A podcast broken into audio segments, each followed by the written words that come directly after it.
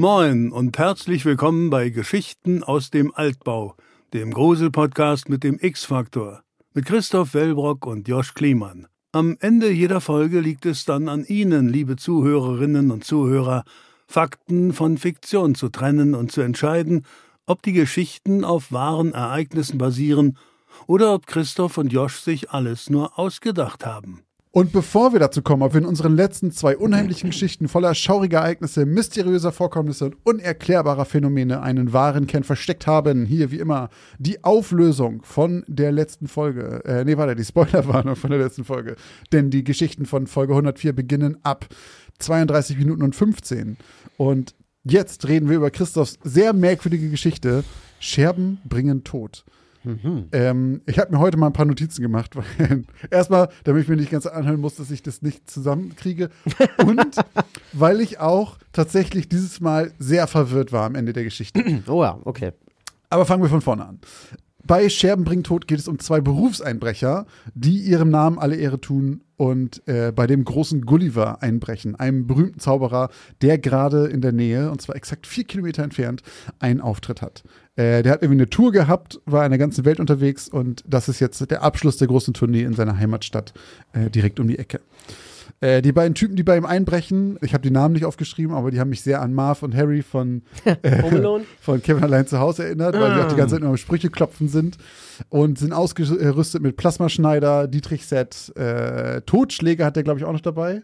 Hat er immer dabei. Hat er immer dabei. Standardausrüstung. Da würde ich nochmal fragen, was ist eigentlich genau ein Totschläger? Ich dachte immer, das ist so ein ganz kleiner Knüppel. Ja, ja, so ähnlich. Ein Totschläger ist so ein, wenn man das, wenn man das jetzt Google zum Beispiel oder auch so in so Comicheften sieht das immer so aus wie, wie so, ein, Lederding, ne? So ein Lederding, ja. Das ja. ist eigentlich einfach ein Schläger. Ja, ja. okay. Klingt. Totschläger als, klingt so krass. Ja, ne? ja, ich, ich kenne das Wort vor allem auch noch aus meiner Kindheit, weil bei TKKG, mhm. du hast es auch einmal erwähnt, mhm. glaube ich, in der Folge, wird das oft benutzt und da habe ich auch, was ist denn ein Totschläger? Und das ist einfach ja so ein Knüppel halt. Okay, auf jeden Fall haben sie so ein Ding auch dabei und äh, machen sich dann auf den Weg in den, äh, in den Palast des Zauberers, der komplett vollgestopft ist mit irgendwelchen Kostbarkeiten und Kuriositäten. Da hängen irgendwelche Stoffpuppen an der Decke. Da sind Einmachgläser mit seltsamen Füllungen, irgendwelche milch milchigen Flüssigkeiten oder irgendwie sowas. Ähm, und verzierte Spiegel und so weiter. Also ganz viel zauberhafter Krimskrams. Die beiden ignorieren das aber alles und gehen schnurstracks und zielstrebig äh, in den ersten Stock zum Tresor im Arbeitszimmer. Da dachte ich erst, ich hätte dich erwischt und hätte gesagt, oh, da ist ja ein Fehler drin. Wo, warum ignorieren jetzt alles und gehen direkt dahin? Aber du sagst noch, dass einer von den beiden sich als Sicherheitstyp verkleidet hatte oder sowas und das ausspioniert ja. hat, äh, irgendwie eine Zeit vorher. Von daher soweit noch keine Plotholes gefunden. Übrigens, ein Totschläger, manchmal auch Todesschläger genannt, mhm. ist ein mit einem Gewicht, zum Beispiel einer Eisenkugel, gefüllter Beutel aus Stoff, zum Beispiel ein Strumpf. Deswegen, ich habe auch im Kopf, dass das so nach oben breiter wird und oben so rund ist. Ja, genau. Und genau, den benutzt man vor allem in der Fischerei. Kloppt damit die Fische tot. Haben wir früher beim ah. Angeln immer mit einem, mit einem Holzknüppel gemacht. Stimmt, deswegen auch Totschläger. Ah, mhm. okay. Guck mal, schon was gelernt. Folge geht noch. Aber einfach wirklich, das ist das. Ich habe gerade den Wikipedia-Eintrag vorgelesen dass das einfach so heißt. Totschläger. Das ist einfach nicht umgangssprachlich irgendwie. Aber das ist, ist. so typisch deutsch irgendwie. Ja, so, so wie nennen wir das Ding genannt. denn? Weiß nicht. Ein Totschläger. Totschläger. Ähm, wo war ich? Bei, dass es keine Plotholes gibt. So far. das wolltest du nochmal betonen, ne? Äh, genau, dann äh, vom Arbeitszimmer finden die beiden noch irgendwelche seltsamen Symbole an den Wänden. Die ignorieren sie auch, öffnen dann die Tür äh, mit dem Dietrich-Set, glaube ich. Dann liegt noch ein Haufen Salz in der Tür oder vor der Tür, den ignorieren sie auch und machen sich dann einfach daran, den Tresor aufzuplasmaschneidern.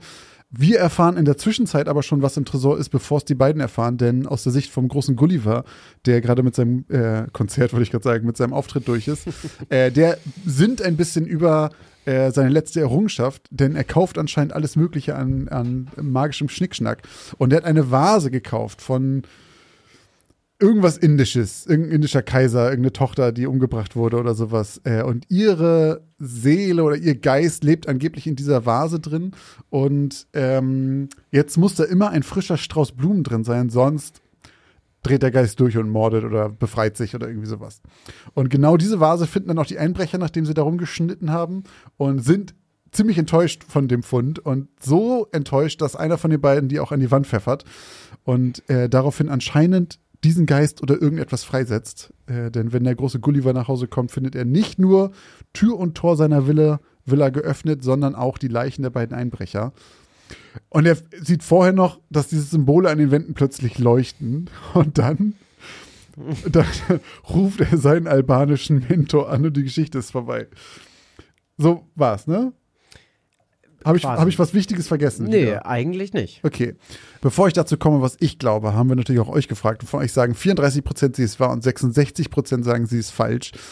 Und ich, da waren so viele, da waren so viele Nebensachen drin, die eigentlich schon wieder so ein waschechter Wellbrock sind. Aber ich glaube, aber ich glaube, das ist so ein Fake-Wellbrock diesmal. Okay. Weil Zum Beispiel? Ja, der fliegt aber irgendwann hat er genug Geld verdient, um nach Albanien zu fliegen. So, was soll das? Warum ist das da drin? Zum Schluss hat er diesen albanischen Mentor, da ist auch ein Name drin. Ich glaube, du hast auch so einen Namen genannt. Die, Es gibt auch albanische äh, ähm, Sängerinnen auf so einer Bühne. stimmt, ne? diese schwarz gekleideten Ja, oder ja. sowas. Und dann ähm, die, diese indische Frau da, äh, die da der Geister gefangen ist, hat auch einen Namen Die extra. rachsüchtige Ra? Ja, genau. Und das war einfach alles so viel. Plus halt einfach so magisch mit solchen leuchtenden Symbolen und so einem Krimskrams, dass ähm, ich sage, sie ist ausgedacht. Und also ich hatte ja wirklich, habe ich auch schon gesagt, ich hatte so krasse TKKG-Vibes dabei.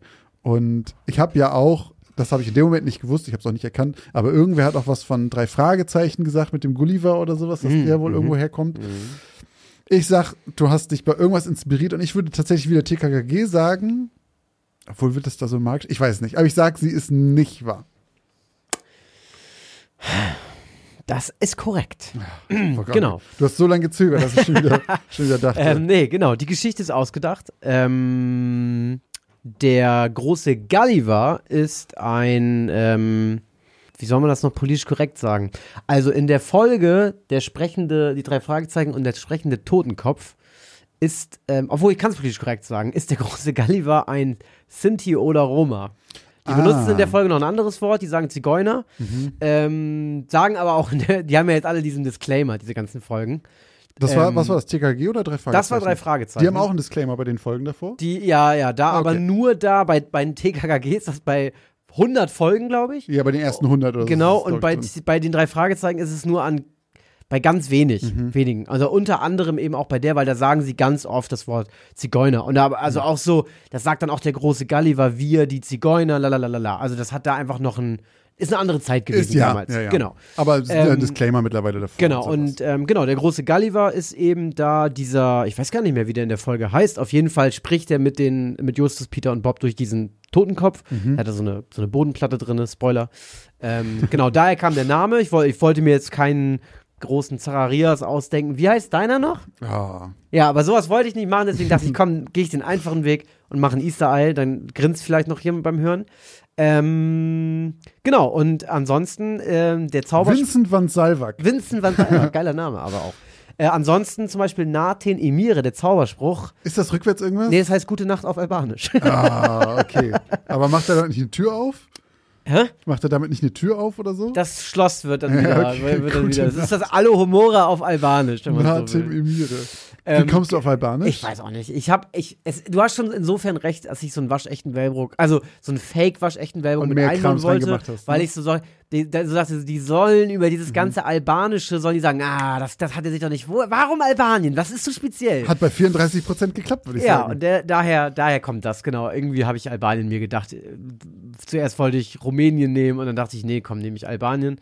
Ähm, genau, und dieser Mentor, Skender der Vichy, das ist auch, Vichy. auch einfach ein albanischer Aber das klingt Mix aus so albanischen wie ein Nachnamen. oder drei Fragezeichen Namen. Wie hießen die beiden Typen nochmal? Die haben auch solche Namen. Ja, das war so ein bisschen, das war irgendwie, hatte ich ja auch schon in der vorvorletzten Folge erzählt, dass ich im Moment wieder diese ganzen Folgen nochmal alle nachhöre. Ja. Und irgendwie habe ich beim Schreiben auch, musste ich auch daran denken, weißt du, so Richard Klunsch und Carsten Stimmt. Schmüller, aka Schmüller. Schneider, Kleinschmied und so. Also das hat mir wirklich, kann ich auch ja sagen, es hat mir auch wirklich Spaß gemacht, das, zu schreiben. Also Glaub diese ich. beiden Kerle da irgendwie. Ich fand die Dialoge zwischen den beiden auch einfach wirklich lustig. Das war wirklich gut gemacht. Schön. Ja, das freut mich. Ähm, genau, aber ursprünglich sollte die Geschichte auch in, noch in eine andere Richtung gehen. Ursprünglich sollte es so sein, dass der ähm, große Gulliver sein Tresor und seine ganzen Schätze quasi mit so einem mit so einem Sicherheitsfluch belegt und dass das der Grund ist, warum die Einbrecher da nachher irgendwie, also ich wusste auch noch gar nicht, ob ich sie sterben lassen will, sondern eher, ob sie einfach vielleicht irgendwie was abkriegen. Ja, okay. Und ähm, dann habe ich aber gedacht, dann geht das zu sehr in diese Richtung, er kann wirklich zaubern. Also der Gedanke war wirklich, er kann zaubern, er ist wirklich irgendwie so ein Typ, der das irgendwie gelernt hat in Albanien. War sein Sägekrams auch kein Genau. Trick? Das war auch kein Hab Trick. ich, das habe ich nämlich noch gedacht. genau, weil, also seine weil, Zaubershow war auch real weil sozusagen. da ist dieses ein, dieser eine Satz von wegen, um zu zeigen, dass es keine Attrappe ist. So, Genau. und da dachte ich auch so, okay, nee, das macht er schon wirklich. Ja, genau, das, das war auch so. Und genau, also dieses Ganze, er hat Salz davor, er hat irgendwelche ähm, hier so Symbole und ähm, Schutz, Schutzgeister da irgendwie an die Wand gemalt und so, die dann auch ne, ihm Bescheid sagen, wenn er nach Hause kommt, weil die halt dann leuchten. Ja. Und ähm, genau, er ist halt eben so ein Sammler von so okkulten, verzauberten Gegenständen und hat eben diesen Tresor eben dafür, so ein bisschen wie die Warrens. Genau. Und dann wird der Tresor leider von Schneider aufgeknackt und aufgeschnitten und ähm, die beiden sterben. Ja, ausgedachte Geschichte. Ähm, genau, so viele Easter Eggs sind da gar nicht drin. Hat mir aber wirklich viel Spaß gemacht, die zu schreiben. Und äh, ja, ich hoffe, dass sie euch gefallen hat. Auch wenn es 34 Prozent waren, war ich mir schon sicher, dass das in so eine Richtung geht, dass das schon obviously irgendwie keine echte Geschichte ja. sein kann. Aber ich habe dann trotzdem mal gedacht, dass ich, ähm, dass mir das dann auch manchmal egal ist, immer so zu versuchen, diese Balance zu halten. Ob Es muss so, ja, manchmal kann es ja auch einfach eine einfach Moody-Geschichte genau, sein. Ganz genau, Ja. genau. Und ähm, das finde ich auch, gibt unser äh, Format hier auch irgendwie her, dass man Klar. sich auch einfach mal gruseln kann, ohne dass man am Ende groß redet, sondern einfach sagt, ja, war ausgedacht, aber Ja. ha, ich habe einen kleinen, also in der Geschichte vielleicht jetzt auch nicht, aber in einer anderen Geschichte vielleicht, dass man mal einen Sie kleinen. sollen ja auch äh, in erster Linie unterhaltsam sein. Genau, genau. Und ich hoffe, das war sie. So, aber wir hatten ja auch noch eine weitere unterhaltsame Geschichte. Ungebetene Gäste. Ähm, das war zum Beispiel auch eine sehr ähm, atmosphärisch geschriebene Geschichte, bei der man sich wirklich ähm, schaudert und schüttelt, ähm, wenn man sich ähm, in die Lage unseres Protagonisten versetzt und sich vorstellt, dass das bei einem zu Hause selbst passiert. Denn ähm, der Charakter deiner Geschichte ist alleine zu Hause, sitzt, glaube ich, im Wohnzimmer und plötzlich klopft es an der Tür. Und ähm, ich glaube, es klopft aber auch mehrmals, bevor er dann zur Tür geht und mal Ja, nachschaut. Er ignoriert das erst. Genau, und ähm, dann guckt er nach durch seinen kleinen Spion. Und dann steht da jemand vor der Tür. Und zwar nicht nur einer, sondern zwei kleine Kinder stehen vor der Tür und möchten gerne hereingelassen werden. Ich glaube, sie möchten gerne sein Telefon benutzen. Und sie sprechen auch ganz, ganz komisch, sprechen ganz monoton, wie eher so ein bisschen metallisch, robotisch. Also, und die wollen auch irgendwas, irgendwas anderes. Also, die wollen erst telefonieren, dann wollen sie was anderes, dann wollen, also, sie wollen auf jeden Fall ins Haus. Aber irgendwie ist der Grund immer ein anderer. Und ähm, der Bewohner des Hauses, ja, der bleibt auch zum Glück skeptisch. Also lässt sie nicht rein und sagt auch, hä, du wolltest doch gerade noch was anderes. Äh, Warum willst du das jetzt? Und ähm, er schließt dann die Tür, er macht sie wieder zu und sagt, ich kann euch nicht helfen, lasst mich bitte in Ruhe. Und das Klopfen hört aber nicht auf und diese Kinder gehen auch nicht weg, sondern es, das Klopfen wird nur noch lauter. Und es wird nicht nur lauter, sondern es fängt irgendwann, glaube ich, an, überall zu klopfen und auch an den Fenstern. Und sein ganzes Haus scheint plötzlich von kleinen Kindern umzingelt zu sein, die alle eins gemeinsam haben, was nämlich den Bewohner auch schon anfangs dazu bewogen hat, diese Leute nicht, gerade diese Kinder nicht reinzulassen. Sie haben alle schwarze Augen. Und dann hast du auch noch eine Sache gemacht, die mir sehr gut gefallen hat äh, in der Geschichte, denn der Typ wird langsam kirre. Also dieses Klopfen macht ihn wahnsinnig. Ähm, und er hält es nicht mehr aus und er weiß aber, also er, er verspürt so einen Drang, endlich diese Tür aufzumachen, damit dieses Klopfen aufhört und er wieder zur Ruhe kommt. Und er weiß aber, dass das ihn, sage ich mal, in den Abgrund führt, wenn er die Tür aufmacht. Und das, du hast ja irgendwie gesagt, der Verstand kämpft mit der Vernunft. Nee, oder der, Der Körper kämpft mit seinem Verstand. irgendwie so. Ja, und das ja. war irgendwie ein ganz geiler Satz. Auf jeden Fall versucht er, ähm, Herr seiner Sinne zu bleiben und die Tür nicht zu öffnen, obwohl es ihm sehr, sehr schwer fällt. Genau. Damit wir es eigentlich ganz gut gerecapt. Ähm, ich habe ja schon gesagt, es kommt mir sehr bekannt vor. Ähm, allerdings möchte ich erst sagen, ob das der Community auch bekannt vorkam. und es sieht nicht so aus. Beziehungsweise die eine Hälfte hat es vielleicht schon mal gehört, die andere nicht. Oder alle wissen nicht so richtig, was sie damit anfangen sollen. Denn wir haben heute 50-50. 50 Prozent äh, von euch glauben, es war und die andere Hälfte glaubt das Gegenteil. Und ähm, ich mache das, glaube ich, mal ganz kurz. Also du beziehst dich auf die Kinder mit den schwarzen Augen. Bin ich natürlich auch schon mal drüber gestolpert in meinen ganzen Geschichtsrecherchen. Ähm, dementsprechend würde ich sagen, die Geschichte ist wahr. Ich weiß jetzt nicht mehr, ob es eine urbane, urbane Legende ist oder ob es wirklich irgendwie mal so eine Story gab, aber ich hoffe, ich äh, werde jetzt hier nicht irgendwie hops genommen und sage, ja, Christoph, das ist eine urbane Legende, aber das ist falsch. Deswegen sage ich jetzt einfach mal, es sind die Kinder mit den schwarzen Augen und diese Geschichte ist irgendwie wahr und wird irgendwie so erzählt. So. Sagst du auch, du hast recht? Sage ich heute nicht. Okay, hast aber recht. Ähm, nach unseren Regeln, da kommen wir gleich noch zu, ist das eine wahre Geschichte. Okay. Und zwar beziehe ich mich, wie du schon gesagt hast, auf die Black Eyed Children. Äh, tatsächlich hatte ich davon nichts gelesen, sondern es war ein Tipp aus der Community äh, von Lars. Vielen Dank für den Hinweis. Ich bin da irgendwie nie drüber gestolpert.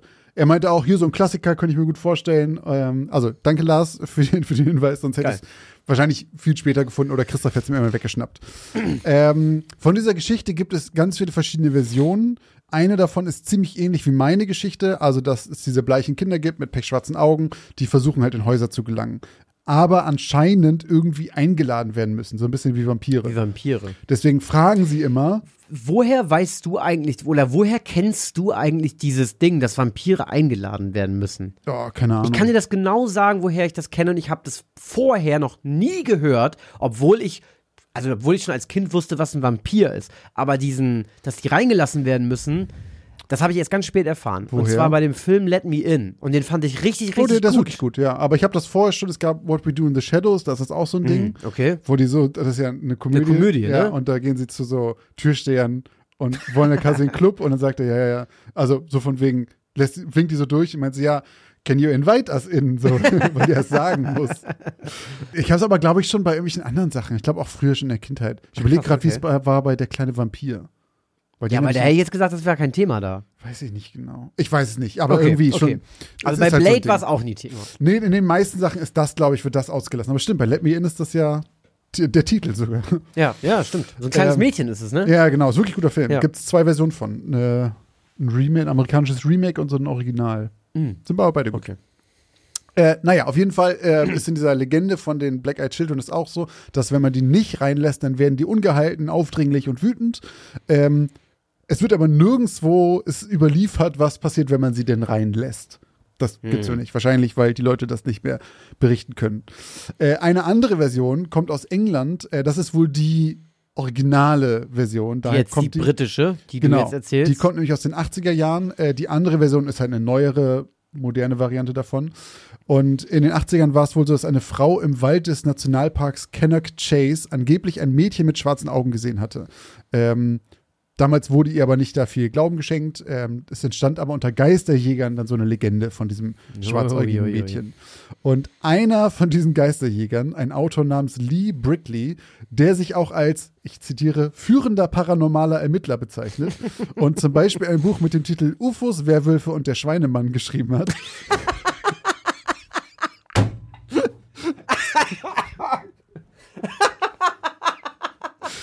Warum hat er denn noch den Schweinemann mit rein? hab keine Also Ahnung. bisher, bis zum Schweinemann, habe ich ihn ernst genommen. Wie kann man denn seine ganze Kredibilität damit damit aufs Spiel setzen, ne? Oh, was wäre und, der, der Schweinemann. Schweinemann. Ist das das Mannbärschwein von Ich glaube Park? ja, ich glaube, es ist Mannbärschwein. Naja, der hat auf jeden Fall äh, 2014 angeblich dann von einem Augenzeugenbericht gehört. Und zwar hat eine Mrs. Kelly angeblich in diesem Wald äh, Kinderschrei gehört. Da musste ich an deine Geschichte denken von letztens. Ist dann hingelaufen, hat nichts gesehen, dreht sich um und erschreckt sich fast zu Tode, als ein Ah, junges die Mädchen. Crybaby Bridge. Genau. Ah. Und dann steht ein junges Mädchen hinter ihr und hält sich so die Hände vors Gesicht, so wie diesem Versteckspiel. Und dann nimmt sie die Hände weg und dann sind ihre Augen pechschwarz und äh, Mrs. Kelly erschreckt sich, guckt wieder hin, ist das Mädchen weg. Und das zählt halt tatsächlich als Augenzeugenbericht so sehr, dass ähm, da mehrere Zeitungsberichte drüber geschrieben wurden, über dieses Ereignis im Nachhinein. Aber halt immer von so geht so Blättchen. 2014 hat dann zum Beispiel die Daily Star in Großbritannien darüber berichtet und das ist halt so ein Du musst nur das Tabloid. Du musst nur das Cover sehen und weißt direkt. Ich glaube, es gab drei Titelblätter mit diesen Black Eyed Children Okay. und das waren so Photoshop-Bilder und sowas. Es ist etwas schwierig. Ähm, aber auch in den USA gab es dann 1996 äh, Berichte davon aus Texas und aus Oregon. Ähm, naja, und es gab immer mal wieder Artikel. Und deswegen zählt das nach unseren Regeln als wahre Geschichte. Ja. Weil es ist mehr als einfach nur eine Urban Legend. Ja. Also Okay. es wird auch gesagt, es fehlt bisher jeglicher wissenschaftlicher Beweis für die Existenz. Aber es gibt halt mehrere Berichte, mehrere Zeitungsartikel und dadurch ist es eine Legende und keine, nur keine reine Urban Legend. Was steht, ey, wir brauchen mal so ein Regelwerk, also jetzt mal so wirklich. Mhm. Ja. Wenn das jemand aus der Community anfertigen will, dann gerne. So, so, so, so die, die fünf bis zehn Regeln über, über eben unsere, wann es was es war, was ich, weil Ich habe das Wie Gefühl, handhaben wir das denn eigentlich nochmal? Weil ich vergesse es jetzt wirklich. Wie handhaben wir das denn nochmal, wenn du jetzt eine klassische urbane Legende hast? ja, Hier, äh, Gute Nachtkuss zum Beispiel. ja. Ne, meine Geschichte mit dem Hundelecken. Weißt du, der Hund leckt Ja, an der ja, Hand. ich- ja, genau. ja. Was wäre das jetzt? Wenn du jetzt sagst, wenn du jetzt sagen würdest, ja, das ist eine wahre Geschichte, weil das ist eine urbane Legende. Keine Ahnung, ob sie stattgefunden hat oder nicht, aber es ist eine urbane Legende. Ich Hast du dann sagen- insofern recht oder sagst du, die Geschichte ist nicht wahr, weil es ist eine urbane Legende, die man sich einfach nur als Gruselgeschichte erzählt? Ähm, ich würde sagen, sie ist wahr, außer man kann den Ursprung zurückverfolgen. Das ist ja genauso wie mit normalen Legenden. Wenn man weiß, nee, also ja, das ist eine Legende, aber äh, Frau Frankemüller hat sich die ausgedacht, 1973, hat sie da irgendwann mal geschrieben. So ein wegen- Hoax. Genau. Ich gebe zu, dass ich die Geschichte ausgedacht habe, so und ich habe nur gelogen. Dann würde ich sagen, sie ist nicht wahr und darauf beruht eine Fake-Legende, ein Hoax. Ein Hoax würde ich sagen, ist nicht wahr. Nach unseren Ah, das Regeln. Thema hatten wir schon mal. Ja, das auch, haben wir ne? schon mehrfach. Ja, ja, okay. Und mit dem, mit diesem Mann, den jeder in seinen Träumen sieht. Ja, ja, stimmt. gibt. Und das da haben uns ja, da, stimmt, das war richtig. da warst du richtig wütend, Ja, ja. Christoph. Ja, uns War ich wirklich, ne? geprügelt. Ja. Da, also ich würde sagen, Hoax ist nicht wahr. Urban Legends und Legenden, deren Ursprung nicht rückverfolgbar ist, sind nach unseren Regeln wahr. Ja. Ah, Ja, Würde jetzt mein Dingsbus. okay. Ich habe das Gefühl, wenn sich jemand so ein Regelwerk macht, dann werden überall so Sachen durchgestrichen, überall so ein Sternchen dran. Au, so Das wäre eigentlich geil, Außer ne? wenn. Das wäre so eigentlich weiter. ganz geil. Ja, vielleicht machen wir das mal. Ja. Okay, nee, gut. Ich will das hier auch gar nicht schon wieder so in die Länge ziehen. Mit diesem Regelscheiß. Na gut, dann ähm, machen wir weiter. Nee, so war das nicht gemeint. Also Ich bin schon nur- durch. du warst schon durch. Ja, was? Nicht wahr? Äh, Hä, okay, aber nochmal jetzt. Also, die, also, diese eine englische Originalstory ist halt das, dass da irgendeine Frau irgendwen im Wald mal gesehen Mhm. hat und dann auch da schwarze Augen hatte und die, die Ami-Version wahrscheinlich ist eben das, was du im Podcast erzählt Genau, hast. da gibt es aber auch angeblich Berichte drüber. So, aber die Okay. sind halt alle so, man sagt, okay, die, die kamen halt alle danach, das wird so ein Ursprung. Das haben. hat jetzt aber nichts mit den Kindern des Zorns oder irgendwas zu tun und deine ganzen Carpenter, Easter Eggs und so sind da, oder ist da noch was, ist da noch was zu sagen? äh, Kinder des Zorns hat damit nichts zu tun, aber Carpenter hat einen anderen Film gemacht, der hieß äh, Village of the Damned, das Dorf der Verfluchten. Dorf der Verdammten. Dorf der Verdammten, so. Ja, stimmt. Und den habe ich irgendwann mal geguckt, als ich sehr, sehr jung noch war. Und das sind halt einfach nur, also es ist so kurze Story-Zusammenfassung, in einem, in einem Dorf werden alle plötzlich ohnmächtig für was ich wie viele Stunden, wachen dann irgendwann wieder auf und alle Frauen in dem Dorf sind plötzlich schwanger. Und neun Monate später gebären die alle gleichzeitig und zur gleichen Sekunde Kinder, äh, die alle schneeweiße Haare haben. Und die sind halt irgendwie alle komisch und können dann, die, wenn die wütend auf jemanden werden, dann fangen ihre Augen an zu leuchten und du kannst deinen Körper nicht mehr beherrschen und tauchst dich zum Beispiel in kochendes Wasser. So. Oh Gott, okay, wild. Und ähm, dieses mit diesen, weil die Augen auch so leuchten, die, die leuchten halt hell, anstatt dass sie Ah, schwarz sind. okay, okay. Aber ich fand irgendwie, das hat mich so ein bisschen daran erinnert, Deswegen Carpenter. deswegen Carpenter. Okay. Na gut. Äh, ich muss übrigens auch noch sagen, uns haben ja noch ein paar äh, Nachrichten erreicht. Ähm, wir haben ganz viele Bilder ähm, bekommen aus äh, Lost Places, Hm. was ich ganz geil fand auf Instagram. Ähm, falls du es nicht gesehen hast, dann äh, liegt wahrscheinlich daran, dass ich die Nachricht zuerst gelesen habe und Ah. dann verschwindet sie immer in diesem ganzen Wust an Nachrichten. Okay. Ähm, aber da waren richtig coole Orte mit dabei, teilweise natürlich auch so diese klassischen Sachen, völlig zugesprayte äh, Gebäude einfach, wo dann irgendwie super viele Jugendliche dann rumhängen, aber auch ein paar so richtig verwilderte, gruselige. Also Geil. fand ich sehr geil, dass ihr uns das geschickt habt. Und eine Nachricht, die uns hat uns auch erreicht, die fand ich ganz geil. Ähm, da hat nämlich jemand erzählt, dass ich glaube, der Freund von der Person äh, ja mehr oder weniger Erbe ist von so einem Lost Place. Oh, wirklich? Ja, und ähm, Können wir da mal hin? ja, n- jein. Das Ding ist halt, die haben, er, die haben nämlich gesagt, dass diese Lost Places, also sie meinte halt, ja, Lost Places sind immer Lost Places, aber viele Lost Places gehören eben auch Menschen noch. Und Stimmt, das hast du ja haben- noch gefragt, was damit eigentlich Ja, ist. genau. Und die haben nämlich dann immer ein Problem damit, weil nämlich die Leute da immer hingehen, das beschädigen, da reingehen, da was kaputt machen. Sie hat erzählt, die machen das, die vernageln das dann immer und machen da Bretter, damit die Leute da nicht rein. Und die machen es immer wieder kaputt. Und ma- die haben halt richtig Kosten damit. Und das ist richtig, das ist richtig doof für die. Und sie hat halt wirklich gesagt, dass man Das auf jeden Fall auch mal, das finde ich eine interessante Sache, deswegen erzähle ich es auch im Podcast, weil ich da noch nie drüber nachgedacht habe, dass es wirklich Leute gibt, die, denen gehört das. Und auch wenn das nicht so aussieht, dass das den, dass das irgendwem gehört, dass sich irgendwer, da kümmert sich vielleicht auch nicht jemand Aber drum. was machen die denn damit? Also, also weil wenn die es einfach gar nicht haben wollen, das nur Kosten machen, mach, dann verschenkst oder versteigerst für wenig Kohle.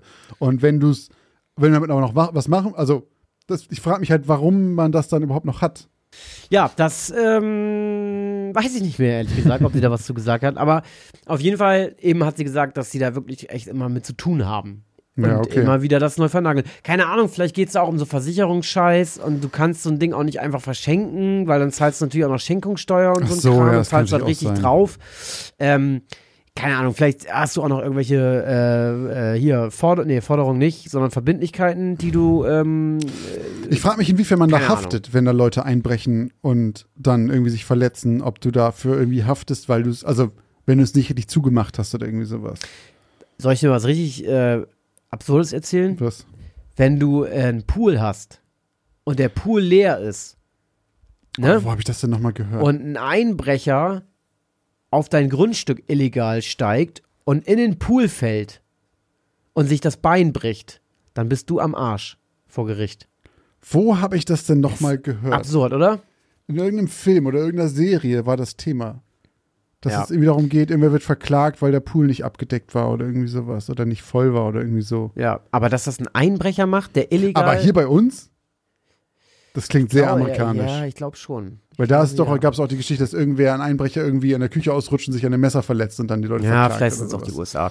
Ja, egal. Auf jeden Fall wollte ich das einmal hier erzählen, weil ich das so noch nie gehört habe Mhm. und ähm, wollte mich einfach auch nochmal bedanken bei den ganzen Leuten, die uns äh, tolle Nachrichten geschrieben haben zu den letzten, ja, den letzten Geschichten und auch der letzten Folge, also Ja, wo noch andere Geschichten waren. vielen, vielen Dank. Ja, voll geil.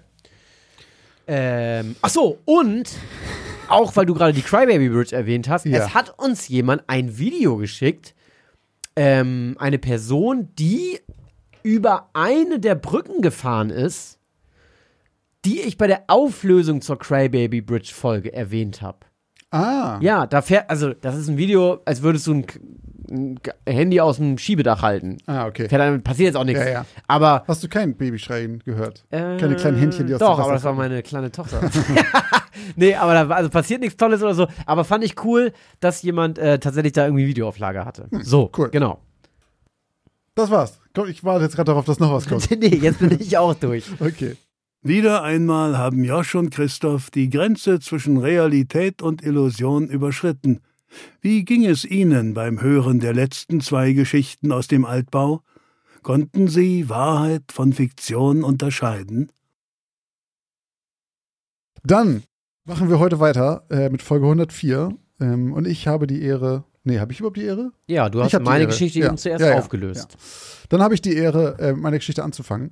Und meine Geschichte von Folge 104 trägt den Titel Auf und Ab.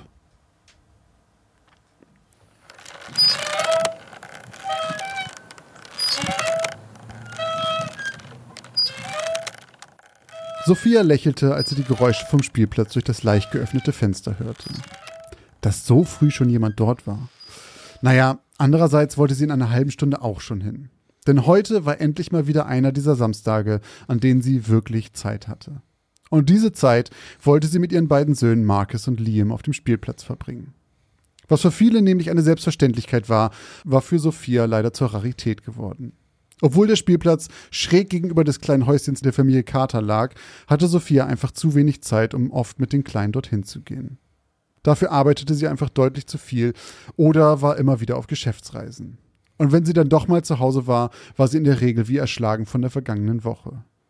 Zum Glück war der Job von ihrem Mann Viktor deutlich flexibler, sodass er die meiste Zeit zu Hause bleiben konnte. Sie wüsste nicht, wie sie es anders schaffen sollte. Doch was am Ende des Tages blieb, war, dass sie Liam und Marcus in den letzten zwei Jahren einfach zu wenig zu Gesicht bekam. Und genau deswegen, dachte Sophia, während sie einen Apfel in Zickzackmustern auseinanderschnitt, deswegen soll heute auch etwas Besonderes werden. Denn auch wenn es für ihre fünf- und siebenjährigen Söhne an sich nichts Außergewöhnliches war, auf dem Spielplatz gegenüber zu gehen, plante Sophia einen Abenteuerausflug daraus zu machen. Mit Spielen und kleinen Proviantpäckchen für die Kids. Auf dem Küchentresen vor ihr lagen deshalb schon kleine Butterbrottüten mit Obst, belegte Brote, Maiskräcker, ein bisschen Schokolade, Trinkpäckchen und Vanillemilch. Für Liam hatte sie sogar noch Schokorosinen eingepackt, die er aus irgendeinem Grund unglaublich liebte. Das alles teilte Sophia in zwei gleich große Häufchen auf und packte, und packte es dann in kleine karierte Beutel, die sie an Stöcker band. Seit Viktor den beiden eine gute Nachtgeschichte über einen Landstreicher vorgelesen hatte, waren die beiden wie fasziniert von dem Vagabundenstock, an dem ein Beutel mit all seinem Proviant und Habseligkeiten hing. Sophia grinste bei dem Gedanken daran, wie die beiden gucken würden, wenn sie ihnen die knorrigen, abgeschliffenen Stöcke mit Bündel überreichen würde. Wenn man vom Teufel spricht, dachte sie, als sie das Getrampel von vier Kinderfüßen auf dem Flur über ihr hörte. Schnell schnürte sie die Pakete fest und versteckte sie in einem der Hängeschränke. Gerade noch rechtzeitig, bevor die zwei ihre Köpfe durch die Tür steckten und neugierig schauten, was ihre Mutter da trieb. Wenige Minuten später saßen die vier schon am Frühstückstisch und aßen gemeinsam noch etwas, bevor Sophia und Viktor ihren Söhnen von der Tagesplanung erzählten. Wie erwartet, waren die beiden sofort vollkommen aus dem Häuschen. Als Sophia ihnen dann noch ihr Proviantpäckchen überreichte, waren sie kaum noch zu bändigen. Nur mit Mühe konnte sie die zwei in ihre dicken Jacken zwängen, die sie beim frischen Herbstwinter draußen brauchen würden, bevor sie laut rufend aus dem Haus polterten, mit einem knorrigen Holzstock über der Schulter. Sophia grinste bis über beide Ohren, während sie sich ihre Schuhe anzog, Victor einen Kuss gab und ihren zwei tasmanischen Teufeln folgte. Frische Herbstluft wehte ihr entgegen, als sie aus der Haustür trat. Der Winter nahte und es wurde von Tag zu Tag merklich kälter. Doch zum Glück sollte es heute noch den gesamten Tag trocken bleiben. Sophia überquerte die ruhige Pflasterstraße und betrat den umzäunten Spielplatz. Es war nicht viel los für einen Samstag. Nur eine Frau, die ihr dick eingepacktes Kind auf der einzigen Schaukel hin und her schaukelte, und ein Vater, der seine Tochter zusah, wie sie im großen Sandkasten buddelte. Liam und Marcus liefen wie von der Tarantel gestochen zwischen den Klettergerüsten hin und her, sprangen über die Wippen und krochen immer wieder unter der Rutsche durch. Wie erwartet, dauerte es keine fünf Minuten, bis sie mit ihren Landstreicherstöcken kämpften. Sophia seufzte, bevor sie die beiden ermahnte, dass die Bündel auch ganz schnell wieder eingesammelt werden könnten, wenn sie sich nicht benehmen würden. Was anscheinend wirkte, denn kaum waren die Worte ausgesprochen, verwandelten sich die Kampfstöcke wieder in einfache Vagabundenpäckchen. So verbrachte Sophia einige Stunden mit ihren Kindern. Sie wippten, kletterten, buddelten, spielten Spiele und aßen ihren Proviant bis auf den letzten Krümel auf. Liam hätte gerne auch noch geschaukelt, doch sie wurde einfach nicht frei. Wann immer sie auf die Idee kam, stand schon wieder die fremde Frau dort und schubste ihr Kind hin und her. Sophia hatte sie hier noch nie gesehen. War sie neu hergezogen? Eigentlich kannte sie ja alle Eltern hier aus der Gegend. Ihr Kind war dick eingepackt in einen Schneeanzug mit Schal und Mütze, so dass sie das Gesicht überhaupt nicht erkennen konnte. Aber wenn sie die Mutter nicht kannte, würde sie auch das Kind nicht kennen. Da war sie sich sicher. Als Liam seine Mutter zum fünften Mal fragte, ob er auch mal schaukeln könne, entschied Sophia, sich die fremde Frau anzusprechen. Freundlich grinsend näherte sie sich und winkte ihr zu. Entschuldigen Sie, rief sie über den leichten Wind hinweg, der über den Spielplatz säuselte. Keine Antwort. Hallo, äh, entschuldigen Sie. Wieder nichts. Obwohl nichts gar nicht stimmte. Denn die junge Frau, die Sophia auf etwa Mitte 20 schätzte, redete in einer Tour vor sich hin. Auch über ihrem Kopf lag eine weite Kapuze, sodass ihr Gesicht nur schwer erkennbar war, doch Sophia vermutete, sie telefonierte einfach die gesamte Zeit mit Ohrstöpseln, die sie nicht sehen konnte. Es war schon merkwürdig, dachte sie grinsend. Man konnte sich heutzutage einfach nicht mehr sicher sein, ob jemand, der auf der Straße vor sich hin brabbelt, verrückt war oder einfach nur neue Kopfhörer besaß. Schulterzuckend drehte sie sich von der Schaukel weg und vertröstete ihren Sohn. Tut mir leid, Liam, heute wird's leider nichts mit der Schaukel. Nächstes Mal kannst du so viel schaukeln, wie du willst. Hm, gab Liam ein wenig bockig zurück und verschränkte die Arme bewusst beleidigt. Das hat Papa gestern auch schon gesagt. Und heute schaukelt die doofe Frau schon wieder die ganze Zeit. Sophia konnte sich ein Grinsen nicht verkneifen beim Anblick ihres schmollenden Sohnes, der seine Unterlippe so weit vorschob wie irgendwie möglich. Dann zog sie die geöffnete Packung Schokorosinen aus ihrem Rucksack und sofort zog sich Liams Unterlippe wieder dorthin zurück, wo sie hingehörte, und jeder Frust war wie vergessen. Kurze Zeit später, nachdem auch die letzte Schokorosine vernascht, Liam und Markus fürs Erste erschöpft und der Himmel etwas grauer geworden war, gingen die drei glücklich zurück nach Hause. Dort wartete schon Viktor mit dem Mittagessen auf sie. Es gab Kartoffelpüree, Fischstäbchen und Rahmspinat. Viktor wusste einfach, wie er den beiden eine Freude machen konnte. Satt und zufrieden verzogen sich die Kinder nach dem Essen in ihre Zimmer zur Mittagspause. Die galt jedoch nicht für Sophia, die die Zeit der Ruhe nutzen wollte, um noch ein paar Besorgungen zu machen, bevor die zwei kleinen Wirbelwinde wieder durchs Haus stürmten. Sie verabschiedete sich kurz von Viktor, stieg in ihren Wagen und fuhr los. Als sie zwei Stunden später wieder auf den Hof fuhr und aus dem Auto stieg, hielt sie kurz inne. Ungläubig drehte sie sich in Richtung des Spielplatzes. Meine Güte, wird es dem Kind denn nie langweilig? Da stand schon wieder dieselbe Frau und schubste ihr Kind hin und her. Vielleicht sollte man ihr mal sagen, dass es noch andere Spielgeräte gab. Aber was soll's, wenn sie Spaß dran haben. Sophia zuckte mit den Schultern und trug die Einkäufe ins Haus. Auch der restliche Abend verging wie im Fluge, und während sie drin Brettspiele spielten, wurde es draußen langsam dunkler, bis es schließlich an der Zeit war, ihre gähnenden Söhne ins Bett zu bringen. Sie deckte die beiden zu, gab ihnen einen Kuss auf die Stirn und achtete darauf, die Türen der Zimmer einen winzigen Spalt aufzulassen. Sophia räumte noch ein paar der Spielsachen zur Seite, bevor auch sie mit Viktor zu Bett ging. Doch nicht, bevor sie nicht noch das Fenster öffnete, um ein wenig frische Luft in die stickigen Räume zu lassen.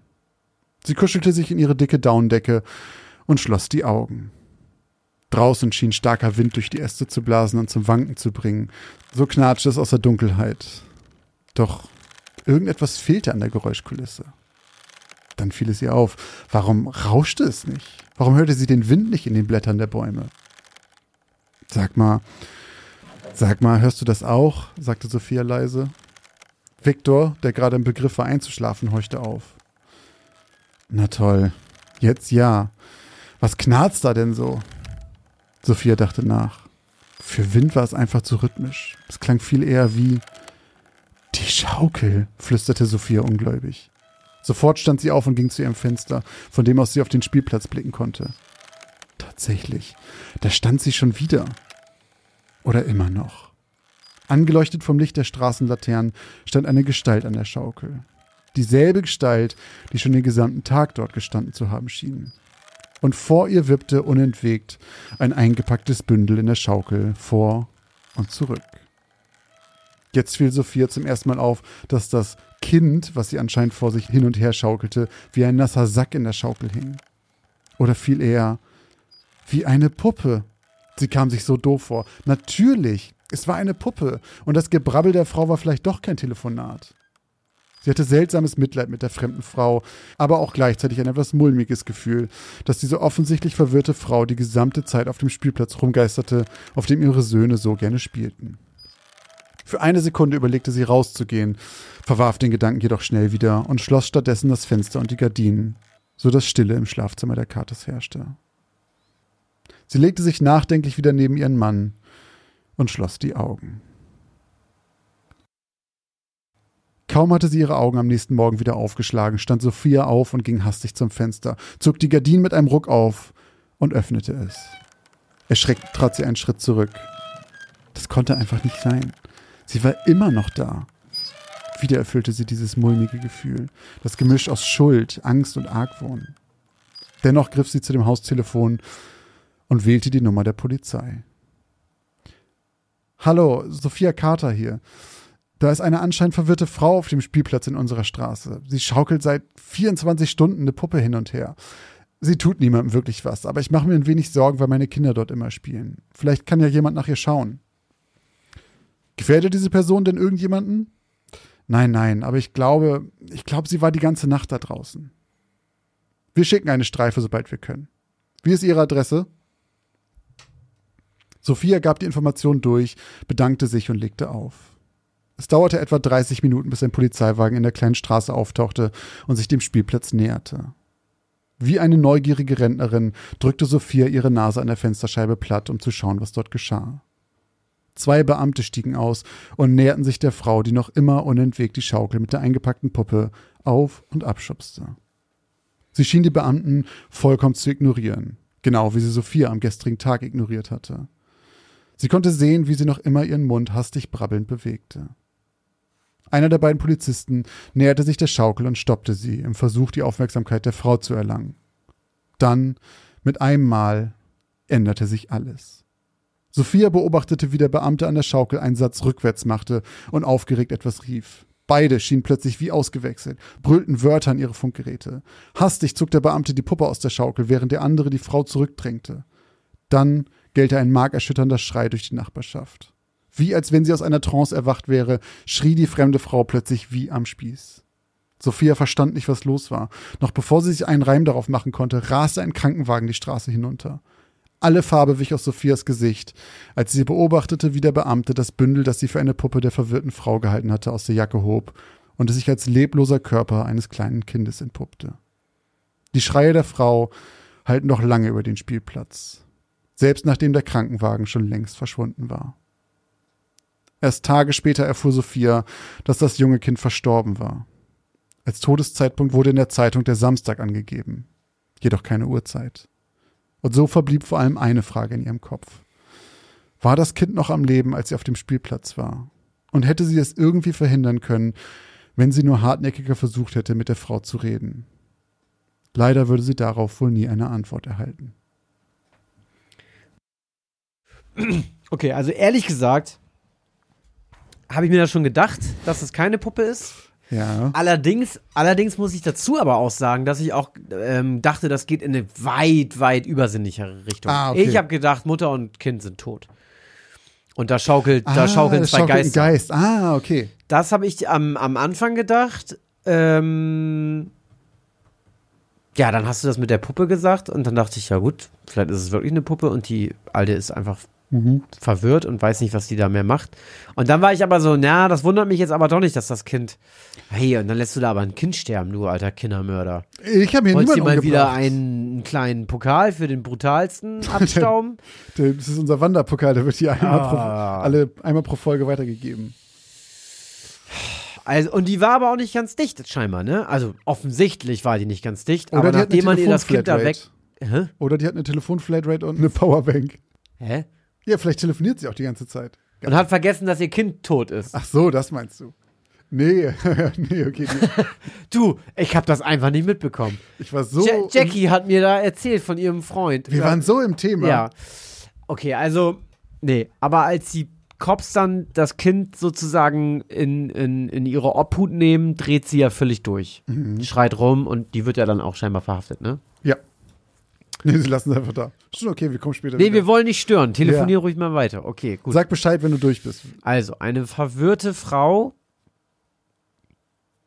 Du hast gesagt, das Kind war tot am Samstag. Sprich, das Kind ist tot, bevor die Mutter ins Bett geht. Also am nächsten Morgen, wenn sie aufwacht und die Frau so, da immer ja. noch rumschaukelt, ist das Kind schon gestorben. Ja. Und sie fragt sich, ob das Wann Kind denn am Samstag? zumindest noch am Leben war, als sie noch auf dem Spielplatz war. Genau. Sie war ja morgens auf dem Spielplatz. Vor allem, warum ist das Kind gestorben? Oder war das Kind schon tot, als es da. Obwohl, nee, der Todeszeitpunkt war auf jeden Fall der Tag. Das heißt, na gut, theoretisch, theoretisch kann die Frau natürlich auch mit dem Kind, mit dem toten Mit Kind mit zum Leiche. Spielplatz gegangen sein, wenn das Kind einfach vorher schon tot war. Theoretisch. Das wäre ja. Das kommt in der Auflösung. Ich sag's hier schon. Was? Ich sag's hier schon. Okay. Was jetzt genau? Naja, ich sag nicht zu viel. Okay. Ich sag nicht zu viel. Ich bin sehr gespannt. Ich bin, ich bin jetzt fast gespannter auf deine, auf dein Part vor der Auflösung. Ja, okay. Bisschen crimey. Auch ein bisschen gruselig. Auch wenn da so eine crimey. Irre steht. Und stell dir mal vor, du bist so abends in deiner Wohnung und hörst einfach nur dieses Geschaukel vor der Tür und guckst dann raus und ist einfach irgendwer im Dunkeln und schaukelt da. Da hätte ich schon da die Cops gerufen. Wahrscheinlich. Oder, oder ich wäre hingegangen. Ganz ehrlich, wenn jemand nacht, also jetzt mal ohne Witz, Ja. ich habe ja auch ein kleines Kind, wenn jemand nachts um zwei schaukelt, dann gehe ich und entweder glaube ich, das ist eine Puppe und sag, verpiss dich, das nervt, weil das laut ist. Verpiss Jetzt dich, verpiss dich von nervt. diesem Spielplatz hier, wir wollen pennen, Mann. Ja. Außerdem ist es zwei Uhr morgens, hast du nichts zu tun. Mhm. Und wenn ich das Gefühl hätte, dass es keine Puppe ist, dann wäre ich da erst recht runtergegangen. Ich hätte gesagt, sag mal, geht's Ihnen gut? Also ich hätte nicht verpiss dich gesagt, ich hätte das alles ein bisschen freundlicher erzählt, ne, natürlich. Aber ich hätte gesagt, sag mal, Sie sind jetzt hier schon ein paar Stunden. Das ist jetzt hier auch nicht äh, Hochsommer, ich will auch mal schaukeln. sondern wir haben hier irgendwie, weiß ich nicht, 12, 13 Grad. Ihr Kind ist dick eingepackt. Wollen Sie nicht mal langsam nach Hause gehen? Mhm. Also ich hätte nicht bis zum Morgen gewartet. Ähm, und vor allem nicht, wenn es mich nervt. Nee. Also wenn ich davon ausgehe, da ist jemand, wie jetzt dein Charakter, der hat jemand eine Puppe und der ist scheinbar nicht ganz dicht, dann hätte ich auch gesagt, ja, weiß ich nicht, ob man dann da so sauer sein kann oder ob man auch dann sagt, naja, die Person scheint ja nicht mehr ganz bei Trost zu sein. Vielleicht bin ich mal ein bisschen netter und sag, geht's Ihnen gut? Mal vorsichtig nachfragen, ne? Ich meine, sie hat es dann schon richtig gemacht und hat die Cops gerufen am nächsten Tag, weil das ist ja dann schon wirklich sehr, sehr komisch. Also dann Aber- spätestens ja. Ja, nee, gut, mit der Axt im Walde wäre ich da nicht reingegangen. Nicht bei, nee, nee, das hätte ich nicht gemacht, das nehme ich wieder zurück. Aber ich glaube, ich hätte, ähm, ich glaube, ich hätte schon in der An Nacht, dem Abend Ja, ja, ich glaube schon. Ja, ich glaube auch. Vor allem, vor allem hätte ich auch davon meiner Freundin erzählt. Und hätte gesagt, sag mal, das ist doch nicht normal, was sollen wir, sollen wir da was Stimmt, machen? sie sagt einfach nur so von wegen, hörst du das auch? Und dann macht das Fenster zu und geht pennen, ne? Sie ist so, oh, die schaukelt ja ganz schön lange, Mensch. Gute Ausdauer, Ja. gute, gute Kondition. Du, ich bin sehr gespannt auf die Auflösung. So, Herr Wellbrock, Ja. es ist eine Zeit. Kommt ähm, jetzt keine tolle Überleitung. Ich warte die ganze Zeit, dass Ach da jetzt so. wieder irgend so ein Spruch kommt. Ja, okay. Ähm, Hast dich ein bisschen im Griff jetzt, oder was? nee, Nee. nee, habe ich eigentlich nicht. Gut, dann fange ich an mit äh, meiner Geschichte aus Folge Nummer 104. Meine Geschichte heute heißt Schwarzes Leck. Ich weiß es noch ganz genau. Sogar den Knall kann ich noch in meine Erinnerung widerhallen hören. Und natürlich die Sirenen. Vor allem diese Sirenen. Und das ganze Blaulicht. Nicht auszudenken, was mit mir passiert wäre, wenn ich Epileptiker oder sowas wäre. Nicht weit von meinem Fenster entfernt heulte und flackerte es die ganze Nacht. Da halfen auch keine Vorhänge mehr. Kein Auge habe ich mehr zugekriegt. Muss ein schrecklicher Unfall gewesen sein. Vermutlich wieder eins dieser illegalen Rennen, habe ich gedacht. Was glaubten diese Hobbyrennfahrer eigentlich? Und warum suchten die sich nicht eine andere verlassene Straße? Eine, die vielleicht nicht durch den Wald führte und gesäumt war mit tödlichen Baumstämmen? Die Zeitung bestätigte tatsächlich meine Theorie. Ein Wagen war mit 180 Sachen gegen einen Baum geprallt und anschließend in Flammen aufgegangen.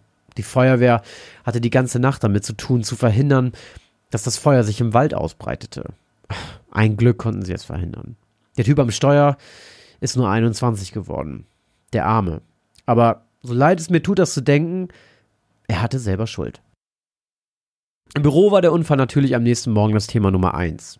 Die ganze Belegschaft gab ihren Senf zu den illegalen Rennen ab. In einer Großstadt hätte sich vermutlich niemand für ein paar heranwachsende Chaoten interessiert, aber in dem kleinen Nest wie Bright Creek konnte man sich natürlich eine Woche lang das Maul darüber zerreißen und das Thema noch mit in die nächste Sitzung des Stadtrates nehmen. Ich hatte an diesem Morgen nicht wirklich viel zu sagen und vermied es, mich zu sehr in die Diskussion mit einzuklinken. Die Nacht setzte mir auch im Büro noch ein bisschen zu und erst nach drei Tassen Kaffee spürte ich einen Aufwind in meiner Laune und etwas Energie in meinen Knochen. Ich weiß nicht, warum es mir auffiel, aber mein Kollege William kam mir besonders still an diesem Morgen vor. Normalerweise hatte er zu jedem Thema eine Meinung und gab diese auch mal zum Besten, wenn niemand fragte. Aber an diesem einen Morgen sagte er keinen Mucks. Aber vielleicht dachten er und die anderen auch dasselbe von mir. Naja, nach der Mittagspause war wieder alles wie immer. Die morgendliche Aufregung war vorüber und es wurde eigentlich nur über die Arbeit, das Wetter und die Sportergebnisse vom Vortag gesprochen. Mein Schreibtisch war mal wieder voll mit Arbeit und meine To-Do-Liste so lang, dass ich wusste, dass ich heute die Arbeit im wahrsten Sinne des Wortes mit nach Hause nehmen würde.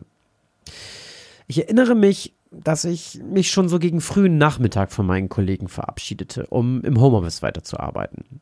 Dabei fragte ich Carrie, ob sie einen von unseren Firmen-USB-Sticks hatte rumliegen sehen. Ich vermied es nämlich tunlichst, meinen Arbeitsrechner mit nach Hause zu nehmen und arbeitete lieber in Ruhe an meiner privaten Workstation, die um einige schneller und zuverlässiger war als mein knapp sieben Jahre alter klappriger Arbeitslaptop. Carrie zeigte nur auf meinen Nachbartisch, auf Williams Platz. Und tatsächlich, auf seinem Schreibtisch lagen gleich zwei der unscheinbaren silbernen USB-Sticks mit dem Logo unserer Firma, die vermutlich in mehr als der Hälfte der amerikanischen Haushalten herumlagen, weil unser CEO davon überzeugt war, dass USB-Sticks die sinnvollsten Werbegoodies waren. Doch William war nicht an seinem Platz. Er hatte einen Termin und saß im großen Meetingraum in einer Besprechung. Es wird schon nichts Wichtiges drauf sein, dachte ich. Also schnappte ich mir kurzerhand einen der Datenträger, steckte ihn in meinen Laptop und transferierte alle Unterlagen, die ich zum Arbeiten brauchte. Auf den ersten Blick sah auch alles danach aus, als würde ich recht behalten. Der Stick wirkte so, als wäre er noch nie benutzt worden. Die üblichen vier Standardordner. Dokumente, Bilder, Musik, Videos. Ein kleiner Stein fiel mir vom Herzen, denn Ich hatte wirklich Sorge, ich könnte Williams Arbeit damit erschweren. Ich hatte ja keine Ahnung. Nachdem alle Daten erfolgreich übertragen waren, verabschiedete ich mich und verließ das Office. Zu Hause angekommen, verplemperte ich keine Zeit und setzte mich direkt an den Schreibtisch. Ich steckte den Stick in einen freien USB-Slot und öffnete auf meinem Rechner das Fenster dazu. Doch komischerweise wurden mir wieder nur die vier Standardordner angezeigt. War ich mit der Maus verrutscht? Ich klickte auf den obersten Ordner Bilder. Er war leer.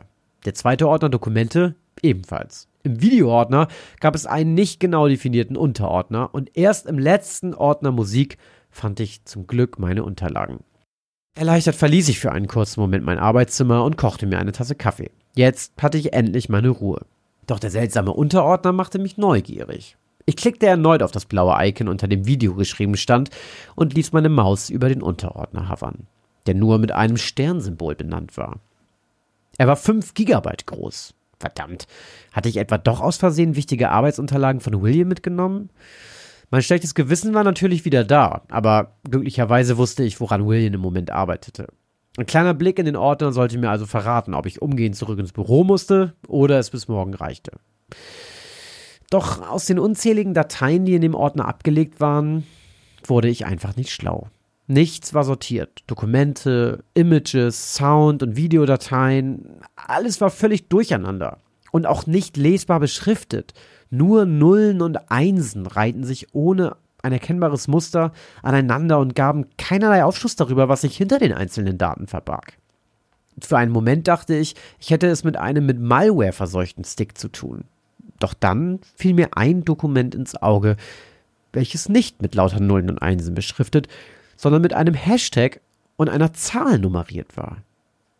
Nummer 239 lautete der Name der Datei. Ich klickte auf das Icon und ein Textdokument öffnete sich. Ich musste sofort an einen Lebenslauf denken, an Williams Lebenslauf. Sein Bild schmückte die Datei und darunter waren mehrere Stichpunkte aufgelistet. Doch beim genaueren Hinsehen machte sich ein Unbehagen in mir breit. Die aufgelisteten Stichpunkte beschrieben William bis ins Detail. Das PDF las sich wie eine Art Charakterbeschreibung für eine Rolle im Film. Irritiert schloss ich das Dokument und öffnete eine zufällige andere Datei. Es schien eine Art Bauplan zu sein. Es zeigte ein Modell, welches aus dem ersten Blick aussah, als stamme es direkt aus irgendeinem Science-Fiction-Film. Doch es wirkte so, als wäre ein richtiger Ingenieur für das Dokument verantwortlich. Äh, ich verstand nur die Hälfte, doch das Ding wirkte auf mich wie eine Art Raumschiff. An meine Arbeit dachte ich nun natürlich schon lange nicht mehr. Neugierig wühlte ich mich durch den gesamten Ordner. Ich klickte mich durch mehrere Diagramme, navigierte durch Excel-Tabellen, schaute mir Fotos und Videos an und hörte minutenlange Interviews auf Tondateien.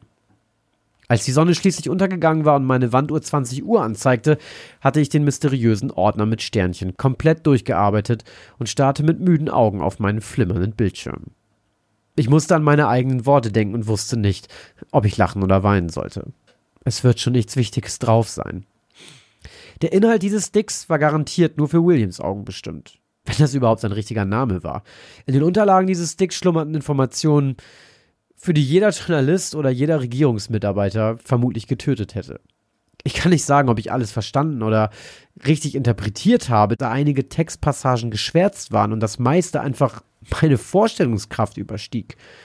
Doch wenn ich es mit meinen Worten zusammenfassen müsste, enthielt der Stick von William Informationen und Baupläne über außerirdische Raumschiffe und seltsame Maschinen, die Energie oder Strom erzeugen. Ganz sicher war ich allerdings ein paar Stunden später, um 23 Uhr, dass der Unfall vom Vortag gar kein Unfall war. Von wegen Straßenrennen. Ich habe die Fotos aus dem Wald gesehen und ich weiß, warum William am Morgen so still war. Er war da und ist sogar auf einem der Bilder zu erkennen. Auch ein paar der kurzen, wackeligen Videos zeigen ihn dabei, wie er zu dem brennenden Objekt läuft, um das Dutzende dunkel gekleidete Männer stehen.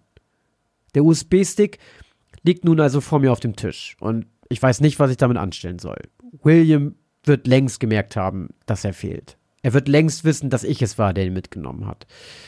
Ich leide für gewöhnlich nicht an Verfolgungswahn. Doch es ist schon seltsam, dass die schwarze Limousine mit getönten Fenstern, die vor ein paar Stunden vor meinem Haus geparkt hat, noch immer da ist.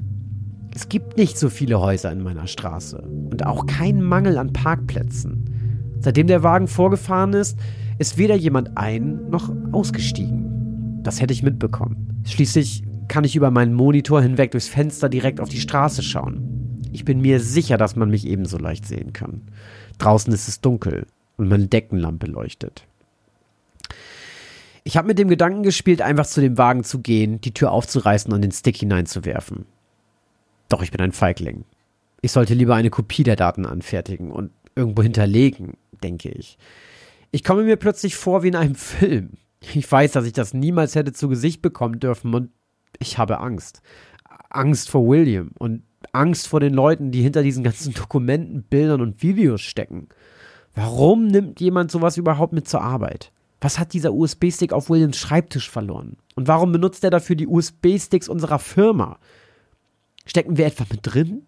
Oder brauchen die Mitarbeiter dieser Organisation normale Scheinjobs? Ich spüre, wie sich die absurdesten Theorien in meinem Kopf zusammenschnüren. Merke, wie mein Weltbild zu wackeln beginnt. Wenn das hier alles real ist, wenn dieser ganze Science-Fiction-Kram wirklich so passiert, was passiert denn dann noch alles? Ist das hier erst die Spitze des Eisbergs? Dann schrecke ich plötzlich auf. Auf der Straße draußen vor meinem Fenster tut sich was. Der Wagen ist angesprungen und die Scheinwerfer sind eingeschaltet. Durch die Scheibe kann ich den Motor brummen hören. Ich halte den Atem an und rechne jede Sekunde damit, dass etwas passiert. Doch bis auf das Brummen bleibt alles still. Regungslos, aber bis in jede Körperspitze angespannt, beobachte ich, wie der Wagen langsam die Straße hinabfährt und an der Kreuzung um die Ecke biegt. Erst jetzt atme ich wieder Luft in meine Lungen. Das Gefühl einer trügerischen Erleichterung schleicht sich über meine Brust und meine Augen suchen nach dem kleinen Datenträger, der noch immer auf dem Tisch vor mir liegt. Ich weiß, das klingt alles ganz schön verrückt, aber ich wusste einfach nicht, was ich tun sollte, außer zu Ihnen zu kommen.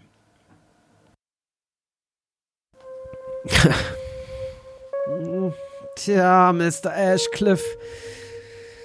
Nun habe ich Ihnen eine ganze Weile zugehört, doch ich weiß leider nicht, ob ich Ihnen helfen kann. Sehen Sie, der USB-Stick, von dem Sie reden, ist leer. Wir haben ihn uns zusammen angeschaut. Mehrfach. Bis auf ein paar Unterlagen Ihrer Arbeit ist dort nichts Spannendes zu sehen. Ich weiß ehrlich gesagt nicht, wieso Sie zu mir gekommen sind. Und Ihre Aussage zu dem gestrigen Vorfall kann ich nur widersprechen. Ich war am Unfallort. Ich habe den armen Teufel gesehen, wie er halb verbrannt in sein Auto gequetscht war. Ich selbst habe den Beitrag, der im Fernsehen zu sehen und in der Zeitung zu lesen war, vorbereitet. Ich kann nicht leugnen, dass Sie auf mich einen sehr verängstigten Eindruck machen, Mr. Ashcliffe, aber diese Geschichte klingt mir doch etwas zu sehr nach Science Fiction. Mit der Betonung auf Fiction. Aliens und UFOs in Bright Creek, Blaupausen von Perpetuum mobiles und Raumschiffen. Glauben Sie denn wirklich, man würde Sie einfach so hier hereinspazieren lassen, wenn alles, was Sie sagen, wahr wäre? Der Reporter setzte plötzlich ein schiefes Lächeln auf und blickte finster in Ashcliffs Augen. Ich glaube, Sie sind sich nicht ganz dem Ernst Ihrer Lage bewusst, Mr. Ashcliffe. Schauen Sie mal, ich möchte Ihnen auch etwas zeigen. Tonlos drehte der Reporter den Monitor seines Rechners so, dass Gary Ashcliffe auf den Bildschirm blicken konnte. Dort war ein Dokument zu sehen, was unter der Bezeichnung Nummer 240 abgespeichert war. Garys Augen weiteten sich, als er verstand. Er hatte das Dokument schon mal gesehen, nur stand unter dem Foto seines Gegenübers ein anderer Deckname, und die Stichpunkte unterschieden sich etwas. Er blickte ungläubig in die Augen des Reporters. Wer ist noch alles involviert? Die Frage ist nicht wer, sondern wer nicht, Mr. Ashcliffe.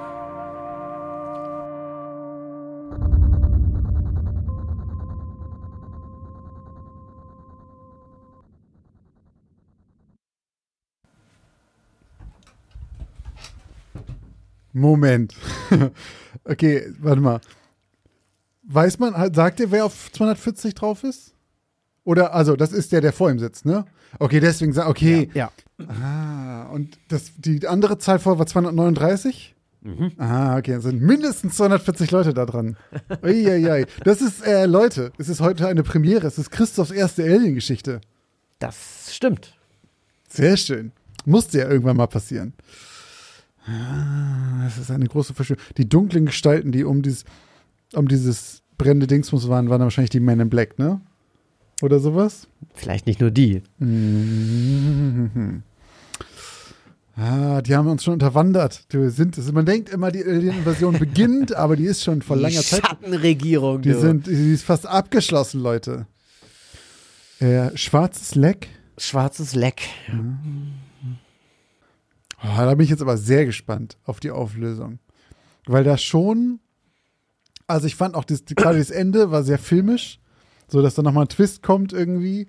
Ähm, also ich dachte, also ich fand den Moment cool, wo die Erklärung von dem Hauptcharakter von dem von unserem Prota aufhören und plötzlich eine zweite Person auftaucht und du merkst, ah, das ist kein kein Monolog, keine Ich-Geschichte, sondern es ist ein Dialog und er erzählt die ganze Zeit. Und das war ein sehr cooler Moment. Ähm, ja, jetzt bin ich sehr gespannt.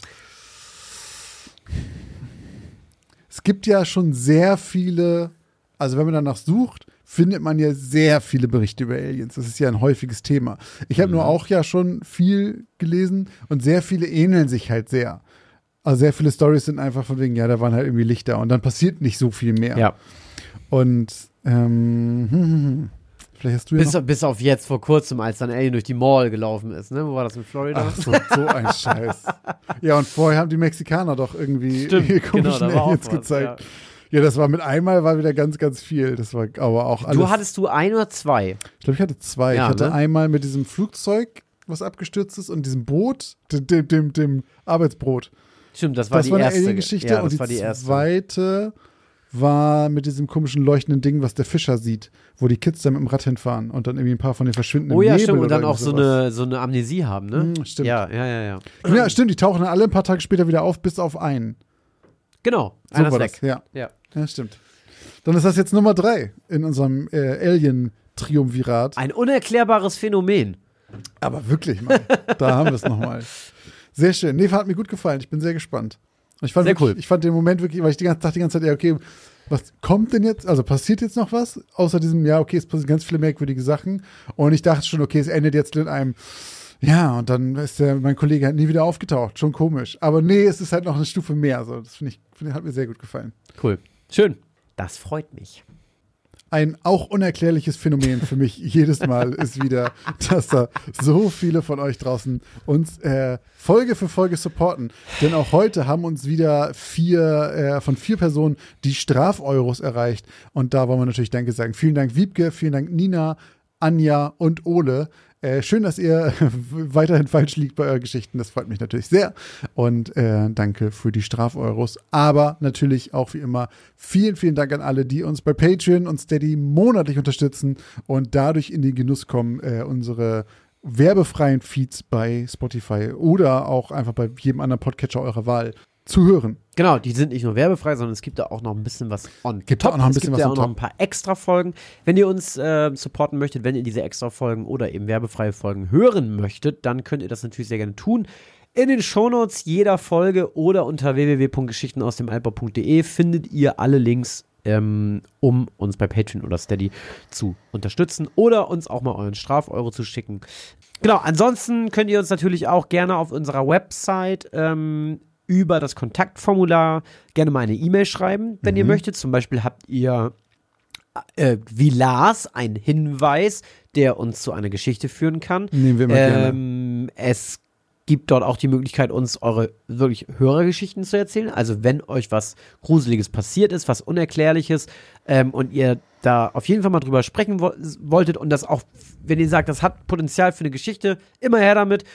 Und wenn ihr uns sonst irgendwas sagen wollt, könnt ihr uns da auch mal eine E-Mail schreiben. Da freuen wir uns immer sehr. Feedback, positives, negatives, was auch immer. Kritik ist immer gerne erwünscht. Sei es, ähm, Hauptsache es ist eine gute Kritik. Also, Hauptsache es ist positiv. Hauptsache es ist positiv. Nein.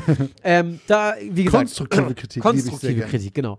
Ähm, Liebe ich sehr gerne. Ist da, auch- das gibt es alles auf www.geschichten aus dem Alper.de.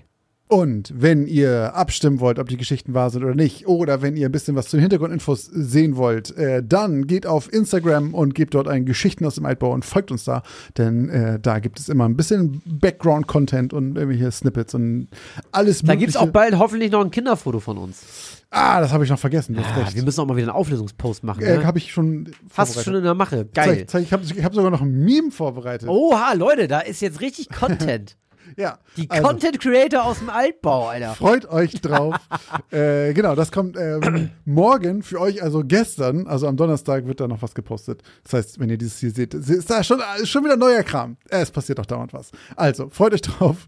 Äh, ich freue mich auf euer Feedback und eure Kommentare unter unserem Genau. nächsten Post. Und wenn ihr Content createn wollt, dann createt mal ein bisschen Content in den Bewertungsfunktionen. oh, wow. Oi. Ei, ei, ei. Schreibt mal einen schönen Text, wie geil wie ihr den Podcast findet.